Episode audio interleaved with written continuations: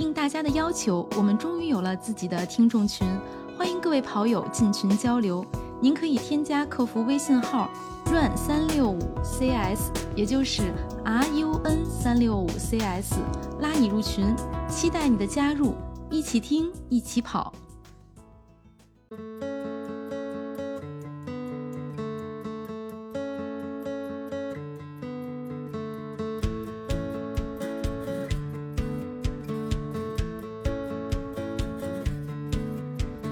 听 PP 计划，我是王月月亮说，欢迎今天的教练李一楠。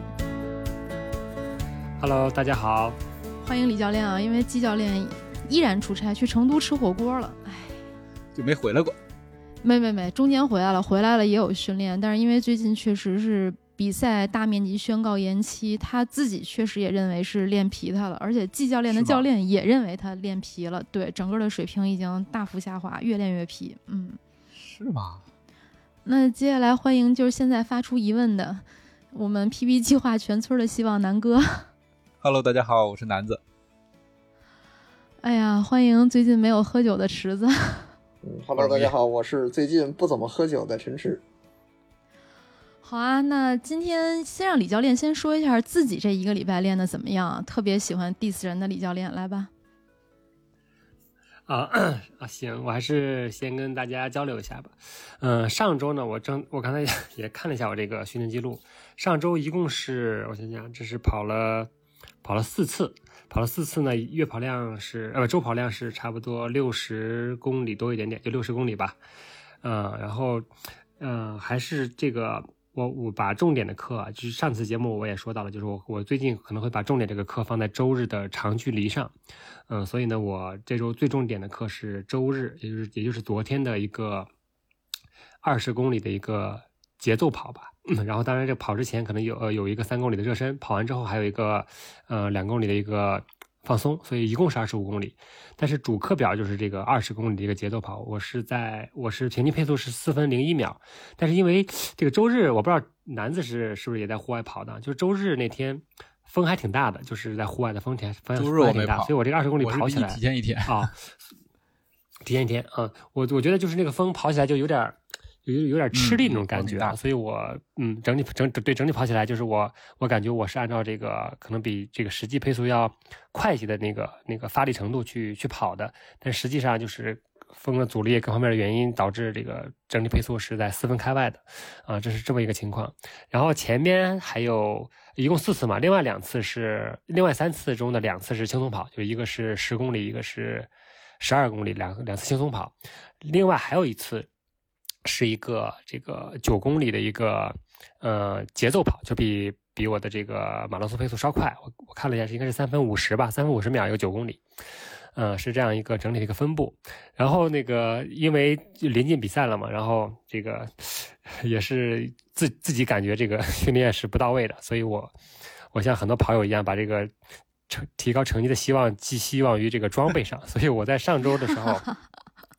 为了达为了达成我这个两小时四十五分的这个宏伟目标，我换了一块二四五的手表，换了表了，我换了一块，对我换了一块，因为我之前这个就一直用的是佳明的二三五嘛，这个表是因为是五年之前的一个产品，呃，五年之前买的，用了用了五年了，就有些数据不太准确，就就比如说有的时候我跑的时候，可能就这个步频这个数据就突然就不显示就没有，所以说这个可能给我造成一一定的困扰，所以我就更新了一个佳明的二四五，加上那个。叫跑步动态的传感器，就这个叫叫我们叫称之为小小绿豆芽，绿豆芽，这个对跑步动，这也可以这个给我一些更多维度的数据的参考，比如说你的这个呃左右的这个左右脚触地平衡，比如说这个你的垂直振幅等等这些数据，可以可以给我一个更多维度的一个参考。所以这个这个我觉得对我来说还是有一定帮助的，而且它心率可能比之前那个二三五可能要更准确一些、啊，就是因为它更这个硬件改进了嘛，升级了嘛，所以就是我还是我还是希望这个换换个装备，然后能提升提升自己的训练激情吧。因为确实最近最近咱之前练了这个十周之后，确实可可能是也到了一个疲劳期。嗯嗯，我感觉这周的整体的情就是体感非常疲劳。比如说像周日跑这个二十公里，嗯、就挺累的，因为上上周是我是跑了二十五公里嘛，就是平均配速差不多也是差不多也是四分四分出点头，四分零三。但是那个二十五公里的整体感要比这个二十公里要好一些，所以就就觉得最近特别累啊，所以整体跑量也不是特别多。呃，至于下一周呢，我可能还是会把重点课放在这个周日的长距离上，因为我觉得利用这个赛前最后的时间，还是把长距离这块补一补啊。然后我我上周也没有跑间歇，呃，就是就这这么一个整体的分布情况。我觉得这周还是可能以轻松的调整为主，就只保只保证一节这个大课啊。这是我的一个，这是我的一个计划。参加哪一场比赛？如果是。呃嗯，我们你看，我们我们 PP 计划里边整体是按照这个无锡去准备的嘛，但是无锡有看迟迟没有呃有不确定的消息是，对，有不确定的消息说是放在四月九号，四月九号呢是个周六，我今天下午还跟那个男的讨论，四月五号是个周六，这个时间对于我们正常来上班的这个选手来说还是略显尴尬，吧，因为你至少提前啊，对，至少你提前一天要去吧，比如说你周五就要去了，你可能要涉及到请假或者各方面的原因。所以再看，如果是举个例子啊，比如说，比如说无锡定档四月九号，而常州又定档四月十号的话，那我可能会选择常州。就是一方面它是周日的比赛，另一方面我觉得，嗯，可能想也尝想尝试一下这个这个这个精英赛是一个什么感觉。因为无锡跑过了，虽然确实不错，但是但是常州可能整体赛道可能更平更平坦一些。嗯，这是一个比赛的一个计划，当然也看。这个 其他比赛也排期了，包括我们会跟这个 PP 计划里边其他的几位小伙伴也商量一下，看看大家共同选一场这个可行性高的，或者说大家都都想去的比赛，我们可能会挑战。所以目前是把比赛是放到四月十号，是吧？对，目前能看得到的比赛可能就是四月十号才会有了，所以说还有这个时间也不多了啊。三月二十七号是那个阳山半程锦标赛是。啊，半程咱就还有澳门十公里啊，再就是四月十，再就是四月十七号有淮安是吧？四月十七号的话，呃，对，啊对，所以说我目前这个就是按照四月份的比赛去准备了，因为三月份这比赛一是呃，要么是半程，要么没有全程，可能不太想去，再就是想这个更留出更多的时间来再再准备准备吧，就是临阵磨枪吧，算是。好的。那南哥来说一下自己的情况吧。嗯，我上次的我上一个训练周期怎么说呢？是把这个课表给跑完了，呃，但是也也是跑的比较凌乱，因为呃，在上一期录制的时候，我说我那个脚有点感觉，尤其是左边足底筋膜炎还挺疼的，当时录节目的时候还挺疼，所以说当时是周一，所以我周二呃休息了一天。到周三的时候恢复去恢复跑了一下，跑了个六公里，然后就试试这个脚的感觉。呃，整体下来的话，配速是四四七的配速，跑了六公里，嗯，还是稍微有一点点感觉的，所以里程不多，然后速度也不快。所以在后面的话，周四跟周五我又继续安排了休息，因为我想着为了保这个 LSD 嘛，所以说我就把 LSD 安排在了周六，跑了二十一公里。二十一公里下来的话，配速是四分四分四分四十四。我一我对对，我因为我看你朋友圈了，四分四十四的配速，这个四分四十四的配速正好是应该是四分四十四的话，差不多三二四三二四的配速差不多，对，就是以这个配速跑了二十一公里，因为我我当时感觉就是脚刚刚恢复嘛，所以说也没有把自己 push 的特别厉害，因为呃作为破三的话，马拉松配速应该是四幺六，我觉得当时我是达不到那个四幺六的配速的，所以说就。呃，随性去跑，然后最终结果一看是一个四四四的配速。到了周日的话，我又继续休息了一天，嗯，因为周六确实有消耗嘛。然后就到了今天，今天的话，我想 怎么着，今天也应该把那个呃那个间歇给练了。呃，按照课表的安排是八次两公里的重复跑，但是呢，我给自己减了量，减到了六次。这个也是自己跑的，今天状态感觉其实还行，呃，最高的一圈就是第二个间歇是四零八，呃，中间有一个情况是因为碰到了一个跑友，他跟着我，呃，带着相当于是他带着我吧，跑了一个两公里，这个有人带的感觉确实是不一样，配速一下子上去了，呃，四零八的配速跑了两公里，其他的时间都是大概四二零左右的配速。呃，四二二、四二四，包括四二幺，嗯，类似这种配速跑下来，呃，也是没有达到这个马拉松配速，但是我觉得我也算是尽力了。嗯，给我的一个突出的感受就是，我这一个周期训练的呃课表就是我自行调整啊，比较乱。虽然是完成了，但是把 LSD 放在前头了，把这个间歇放在后面了。另外一个是现在真的是天暖和了，你像我跑二十一公里的时候，我第一次呃在今年尝试了短裤，呃完全没有压力。然后今天在跑这个间歇的时候，我是穿着一个一一短裤，然后上面是短袖，然后外面套着咱们跑者日历的皮肤衣。但是我刚一开始跑的话，我就发现这个皮肤衣根本就穿不上，穿不着了，所以就把皮肤衣脱了下来，然后别在这个短裤上面，全程就是短衣短裤跑下来，呃，特别的舒展，感觉身体没有长衣的束缚，觉得特别的舒展。但是这个速度，嗯，一般般吧。嗯，另外一个感受就是有小伙伴在旁边陪着跑，这个真的是不一样。你像最快的那个两公里是四零八的配速，其实我觉得。呃，体感上也没有特别的痛苦，相比其他的，就是配速比较低的那两公里，体感其实是差不多的。就是说，呃，没有人在旁边，就是跟着你一起跑的话，你可能在相同的体感，但是你的速度就是起不来。但是有一旦有一个人，然后你感觉就不一样了。对，这是我的一个突出的感受。所以说，如果在后面更临近比赛的时候，我们还是相约着去一起拉一个长距离，比如说。李教练，你就受累，你来一个轻松 LSD，我来一个带着节奏的，这样去带带我，嗯，看看最终这个效果能怎么样，嗯，这就是我上一个周期的训练情况。嗯，呃，那个你是你统计上周差总总数了吗？就是大差不多总总量是一个差不多五十不到四十多，嗯，因为我总共也就跑了啊，明跑了三次，然后加上前后的热身，对。嗯，了解。嗯，首先是对，因为长因为男子嘛，因为这个脚有伤，所以说这个上周算是一个叫恢复调整期。嗯，至少对我觉得好练好的一点是至少保保证了一个长距离训练，就是二十一公里。这我觉得这个还是很关键的。你与其是零零散散的跑一个，真的真的效果比这个长距离还是要有有有一定差距的，所以这个是不错的。嗯，另外一点就是刚才男的说的这个，嗯，我觉得是有。是，我是个人是非常认同的。就是我们，你像包括季教练，他们也是有一个团队，而且身边的水平都都特别高，而且水平是接近的。这个有几个小伙伴可以一起跑，这样的话就是一是有动力，对吧？你可能自己本来不想出去跑，或者本来自己想跑个这个减减量，但是你有同伴在的的话，可能就是一块儿会冲着这个原定的计划这个目标去完成。再就是如果你有一个对有个激励，再说你再就是如果你身边有个人比你快的话，我觉得这个是最理想最理想的状态，就是你身边。有人比你快，你永远跟着比一个一个比你强大的人跑，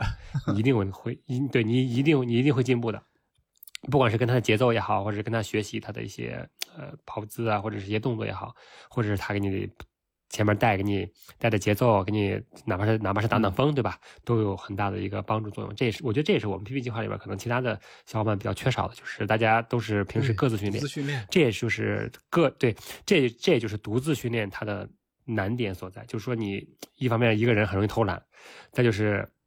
再就是没有一个激励的话，你就是进步起来可能相对会会慢一些。因为我知道的就是，包括那个其他的一个朋友圈的一些人，他们进步快的人，其实大大多数是有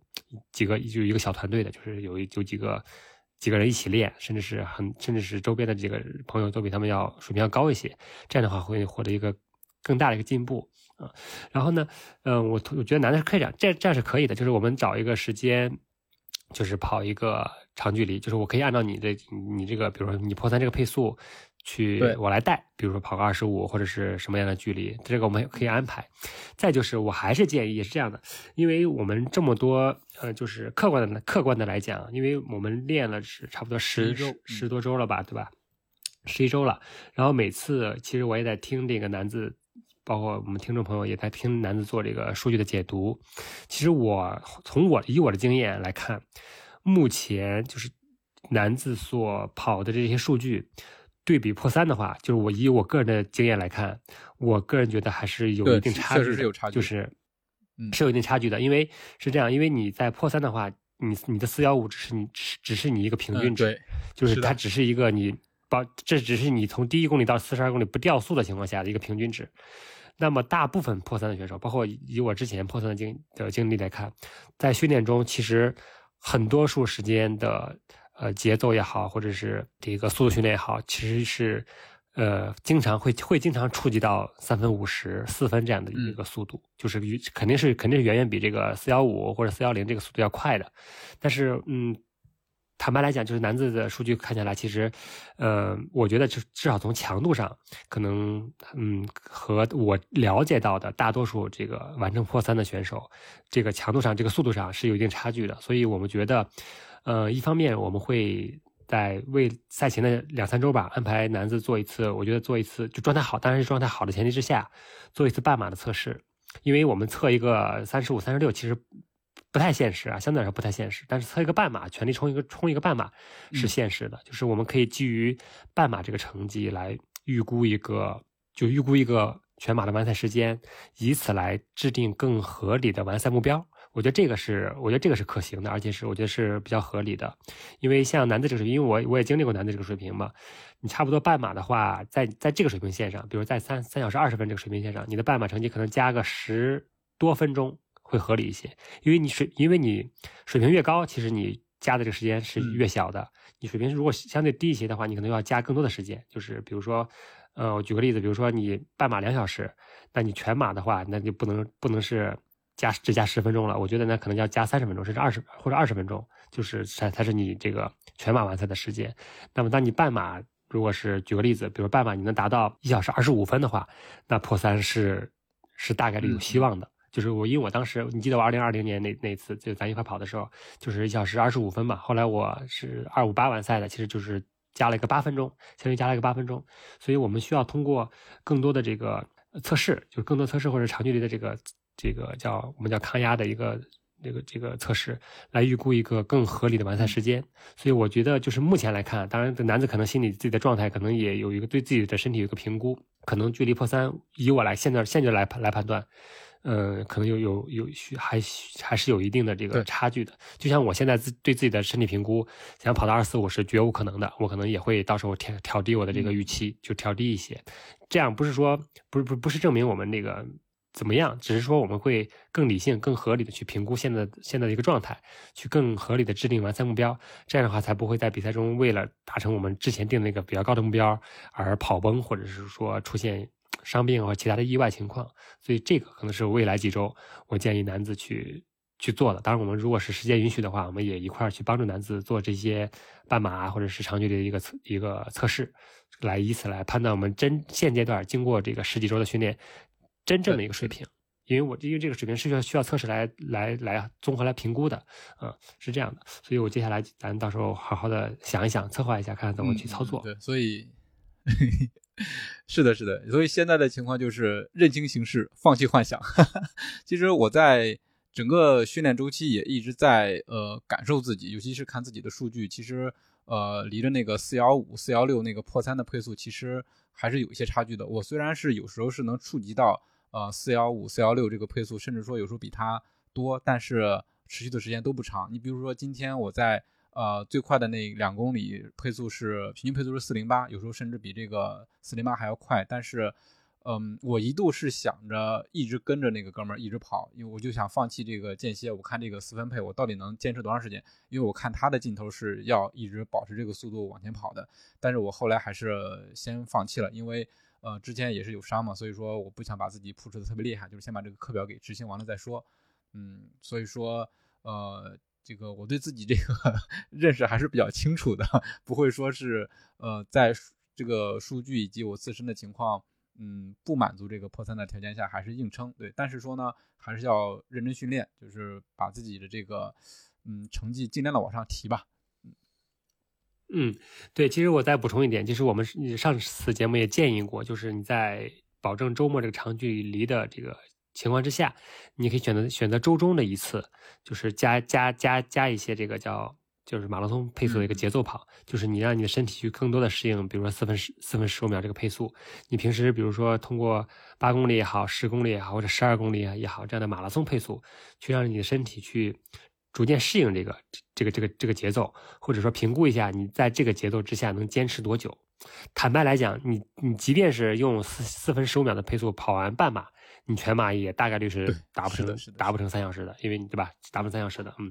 嗯，所以就是咱还是咱是肯定是为了奔着 PB 去，但是我们的目标要合理，这样才是我们的一个初衷，并不是说这个定一个高目标但达不成。嗯，我觉得当然定高目标没有没有问题啊，因为我们不定着奔着三小时的目标去，那如果我们达不成的话，我们可能会跑到比如三小时十分或者三小时十五分，那比之前也是有对大幅的提升的。提升就是这个是 PB 计划的啊，对，这是 PB 计划一个一个一个初衷，嗯。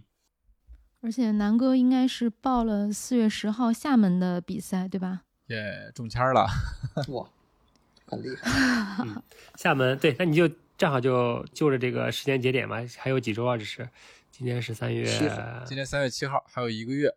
一个月多一点点的时间。但是四月十号这个时间点也不是很确定，一个是疫情的原因，另外一个到时候可能家里会有点事儿，所以就再看吧。甭管怎么着，就先啊自己，准备对，但是先按照对先对，可以先按照这个节奏去准备。那接下来陈池来说吧。啊，我来介绍一下我上周的一个情况。上周一共是跑了大概二十三公里左右，呃，没少跑一次，呃，还还行还行，跑了三分三次跑的。然后工作日的时候是在单位，呃，中午的时候完成了两次，就是在那个室内跑。然后周末的时候来到室外跑了一个十二公里，十二公里的一个拉了一个，就对我来讲就是最近几周来说最长的一个距离啊。然后整体来讲，配速上，嗯，在那个在跑步机上跑的时候，配速还 OK，就是调的相对高一点，大概是平均下来是在五分四十的配速，完成了大概有十一公里左右，两天，一天五，一天六，差不多。然后周末的时候配速偏低一些，因为就是好久没有在户外跑步了，所以感觉自己也是到户外之后也是需要一个适应过程。其实南哥那天在发朋友圈的时候，我也回复他来着，就是我我觉得外面风还是挺大的，周六那天，所以我感觉跑的时候如果穿短袖的话，还是感觉会很冷。所以那天嗯周六周整体来讲我是穿了速皮肤衣了，嗯，对我也是，我是穿着皮肤衣的。我穿着皮肤衣之后，我就一直没有脱它，一直是穿着它跑跑完的。然后，但是整体来讲，它的配速会偏低，将近是在呃五分五十五左右的配速，完成了一个十二公里。整体来讲，我嗯就反馈一个我自己的情况吧。我这个也是跟大家一起讨论一下，我不太清楚是什么情况，因为我右腿的这个髂胫束的位置还是会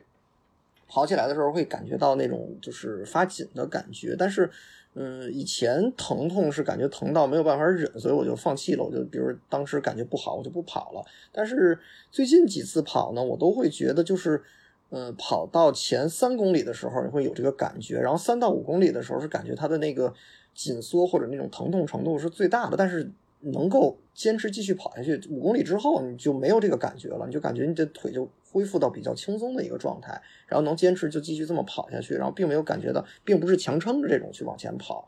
而这种情况我不太清楚，我一开始总觉得是我跑步之前的准备活动，包括之后的拉伸没有做足导致的，就是可能它还会保持一个疲劳的状态，所以才会有这种情况。但是我随着每次这几次跑，随着慢慢的我之前的准备做的越来越足，甚至有的时候可能先会跑一到两公里的慢跑，比如从我们家跑到公园，大概那个距离就是当做热身，然后从公园再开始跑起来的时候，还是会有这个情况。所以我就不太清楚是我还是做的还不够呢，还是说是嗯，就是还是有伤，还是导致的什么样的情况导致的这个问题，这是一点。另外一个，我是觉得，嗯，这两次跑，我觉得我的心率好像控制下来了。以前我感觉我最大的心率能到一百八、一百九，这两次平均的心率最高好像都是一百七十五、一百七十七这样的。大体就是我，嗯，上周就是就大概我自己的感受和我自己的一些疑问吧，大概就是这些内容。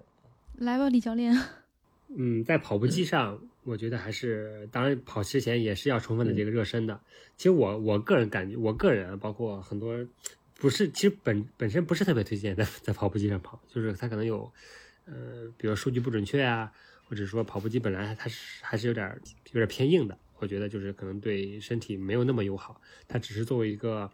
呃。就是极端恶劣天气之下，比如雨雪啊、大风的天气下一个补充。当然，池池子是因为这个工作原因嘛，比如说在单位，你可不能说中午吃饭的时候出去跑一圈一身汗再回回去工作。当然，这也是客观条件的一个限制。当然，我觉得就是如果条件允许的话，还是尽量在户外。毕竟我们比赛是在户外嘛，对吧？可能还是这个环境各方面还是这个更好一些。嗯，再就是池子提到这个腿的问髂胫束的问题。我大概率觉得还是因为这个跑后的拉伸不到位，跑每次跑完不先咱先且不管这个距离这个这个长短，还是应该回到家，比如晚上的时候抽出一定的时间来这个滚滚泡沫轴，或者说自己这个按一按、压一压，或者是说这个去按摩也，包括去按摩也都是一个很好的一个方方式。因为髂胫束的疼痛本质上来说还是一个呃疲劳累积的一个一个一个症状吧，就是髂胫束的问题。对你要好不好不透彻吧，它会影响下次的跑步。确实确实还是需要就是花点心思去多做拉伸和放松。嗯，另外一方面就是你刚才提到这个心率的问题，就偏高，还是偏高。偏高呢，对，偏高是这样，就是首先你是没有用心率带的，就所以说手表呢只能作为一个参考，就是它没有那么准，当然它准确率还是可以的，但但它没有那么准。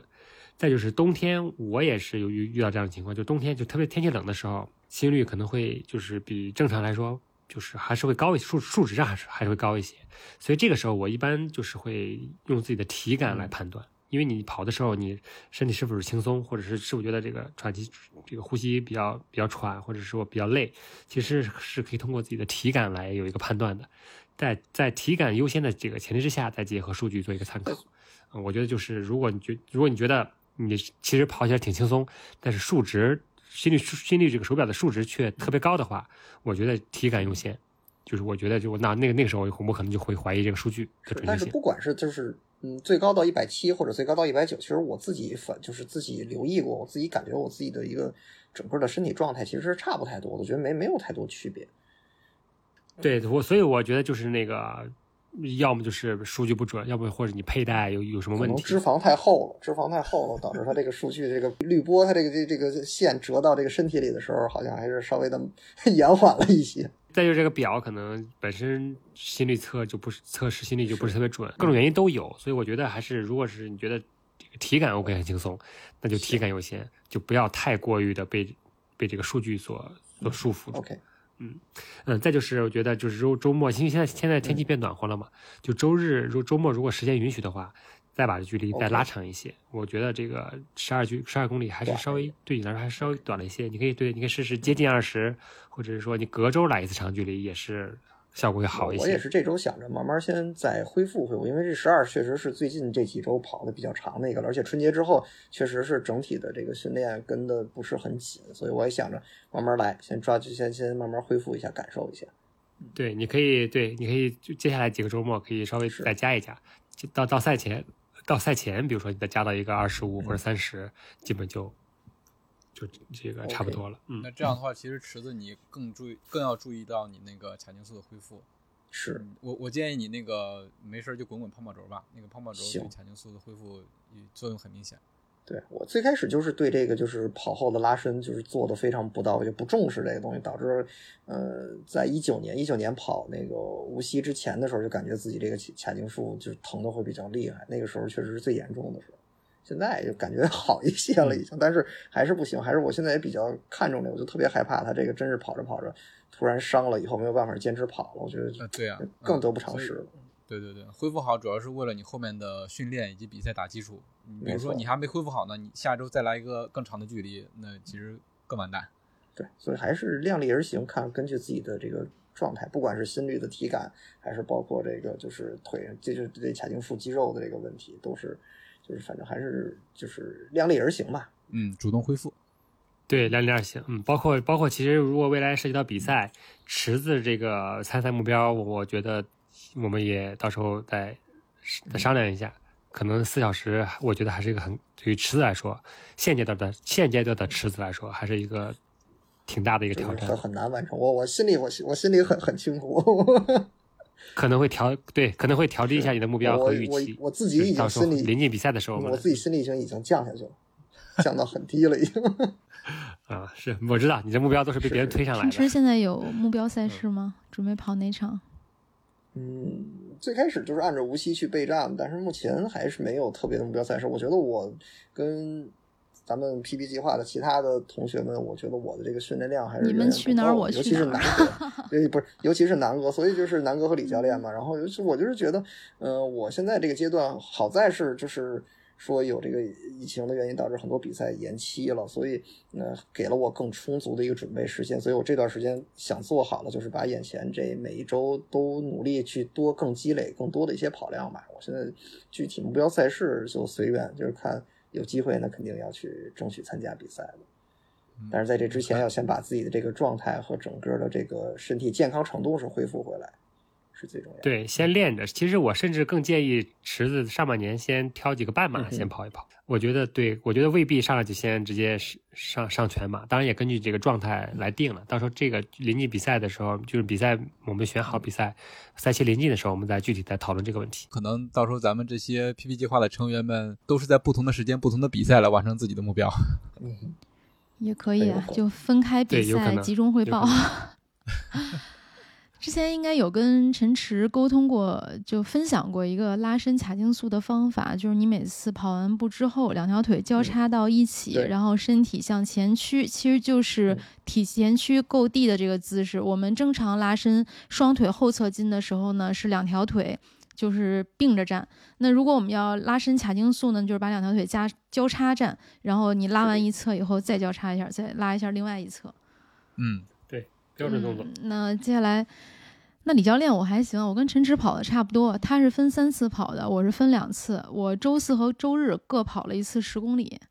呃，因为就是脚脚确实还是有感觉，所以就不敢太快，基本上就控制在五分多吧，不到六分的这这样的一个状态。周四跑完，其实脚的感觉还不是很好。然后周日呢，我当时就想试试跑，因为周日去看精英运动员的训练。我当时人家在那拉长距离嘛，拉三十公里，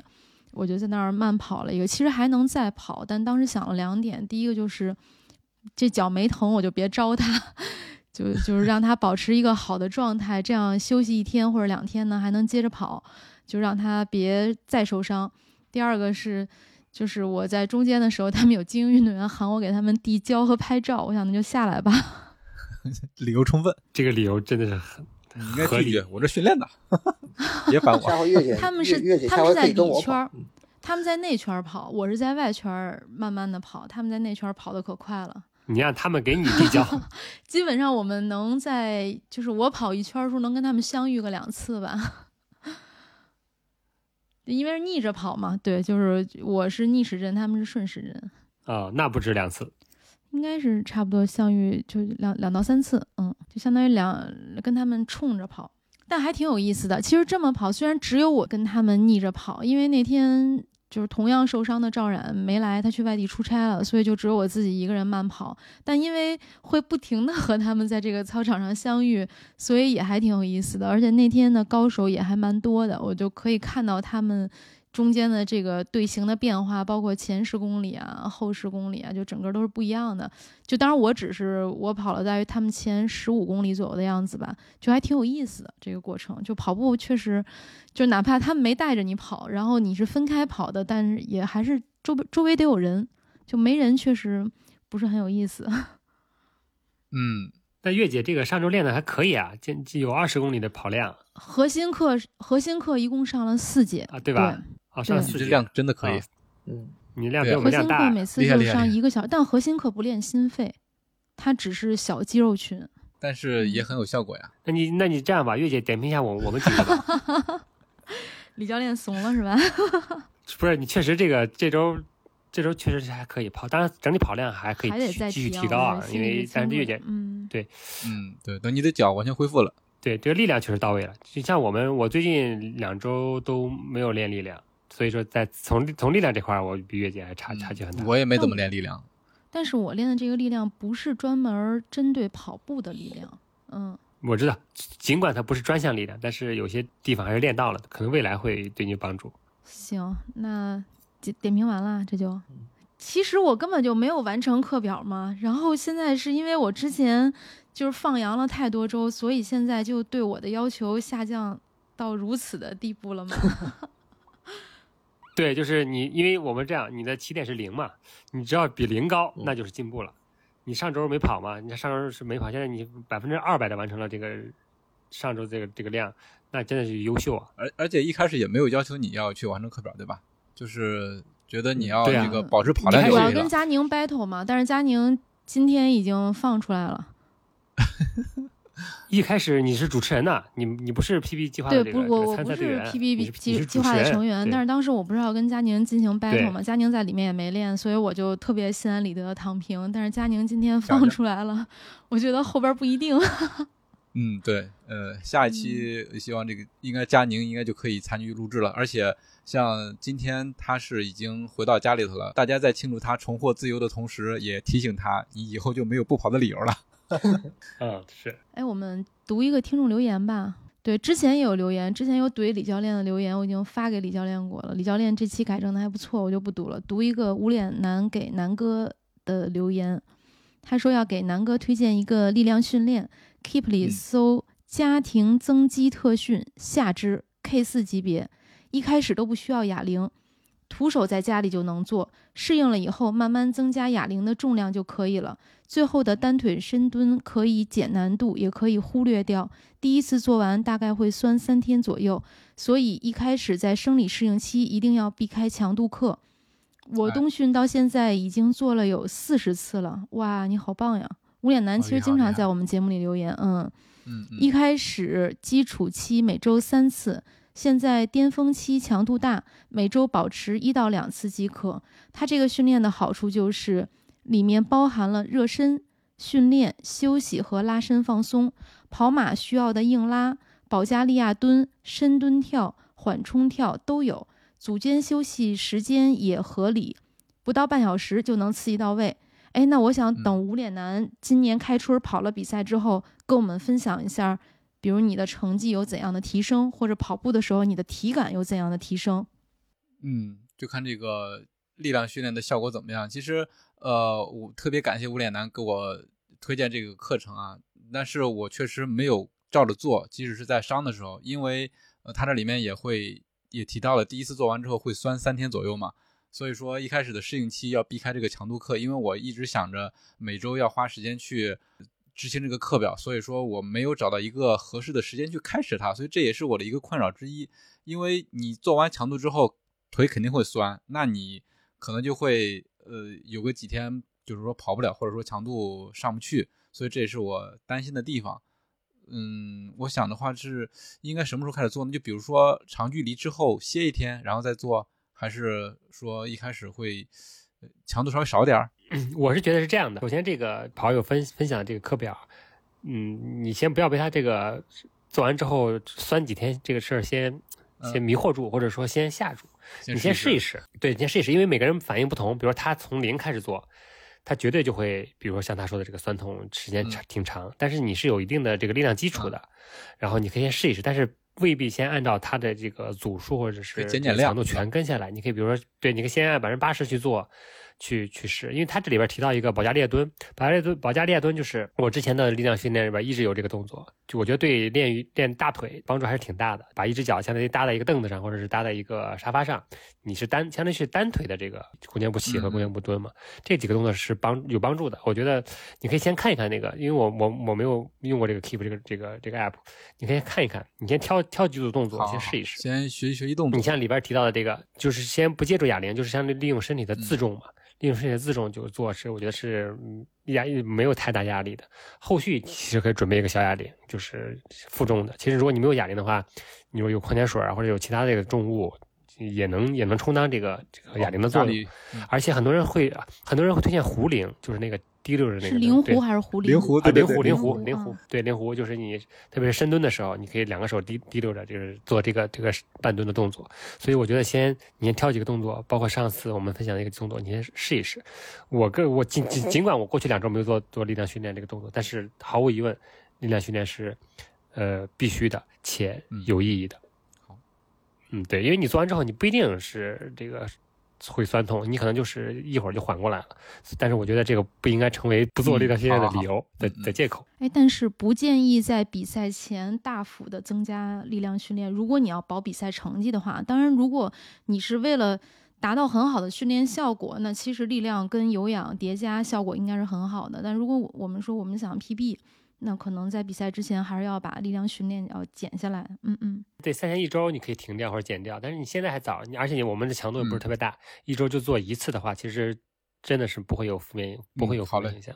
就是该做就做。对，赛前一周，比如说停了或者不做了，那趁着现在还有时间，我下周开始，我这周开始就要把这个力量训练给加上了。而且它其实这一个时间也不长啊，对吧？就半个小时就能刺激到位了，不到半个小时。对我，我每次就是对我每次就是二十五分钟到三十分钟。就包括一些就腰腹核心的，还有腿的几个组合下来，每个组每个动作做三组，其实就是一是用时很少，二是它这个效果其实挺好的。所以我觉得这个是就做力量训练真的是一个，嗯，我觉得性价比很高的一个一个一件事情。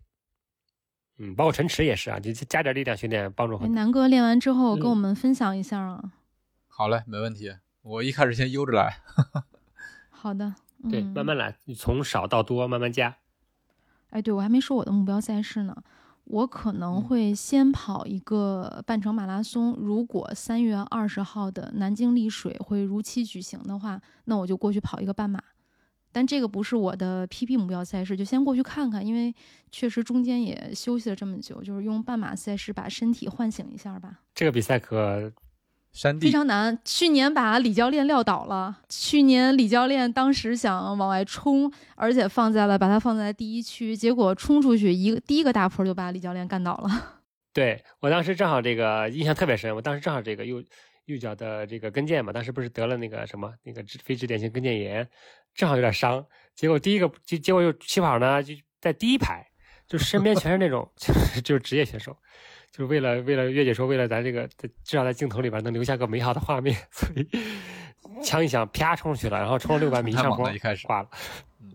就是脚就跑不动了，然后然后就五分钟完不到五分吧，四分五十几吧完赛，确实不好跑那比赛，所以月姐如果跑的话就悠着点，当一个长距离训练吧。但是这个比赛我也不是第一次跑。我还是挺喜欢这个比赛，而且也不是第二次跑了。就我自己个人还是很喜欢上坡的，就把它当成一个长距离的拉练。其实也没有很长，因为其实一个完整的马拉松的长距离拉练可能也要到三十公里，甚至三十六公里。但是这个先先刺激一下嘛，是吧？嗯，但是我看这个这个比赛好像是要要赛前有健康监测是吗？就是我没没细看，就十四天。对，如果要是报了这场比赛的听众朋友，对，赛前不是隔离，就是要自我监测，对自己要监测体温。对，嗯，我觉得应该应该有机会，因为这个 如如果办的话，可能就是无就是江苏境内的第一场了，也可能给江苏的一些这个赛事开一个头，因为我们知道的无锡啊、常州啊，全是江苏的比赛。三幺三的桐庐已经宣布延期了。对，对吧？所以你看，如果这个比赛能办的话，就可能就是也就意味着江苏省境内的这些比赛可能会解禁。他如果这个比赛办不成，那可能大家都要延期。希望顺利吧。对，我希望顺利，可能是个就是。方向标吧，我觉得。好的，那我们今天的节目就到这里了，期待大家的订阅、点赞以及留言。如果你也有自己的 PP 计划，欢迎加入到我们的听众群，一起听，一起练，一起跑，一起见证蜕变。好啦，再见，拜拜。谢谢大家，继续加油，拜拜，拜拜，谢谢大家，拜拜。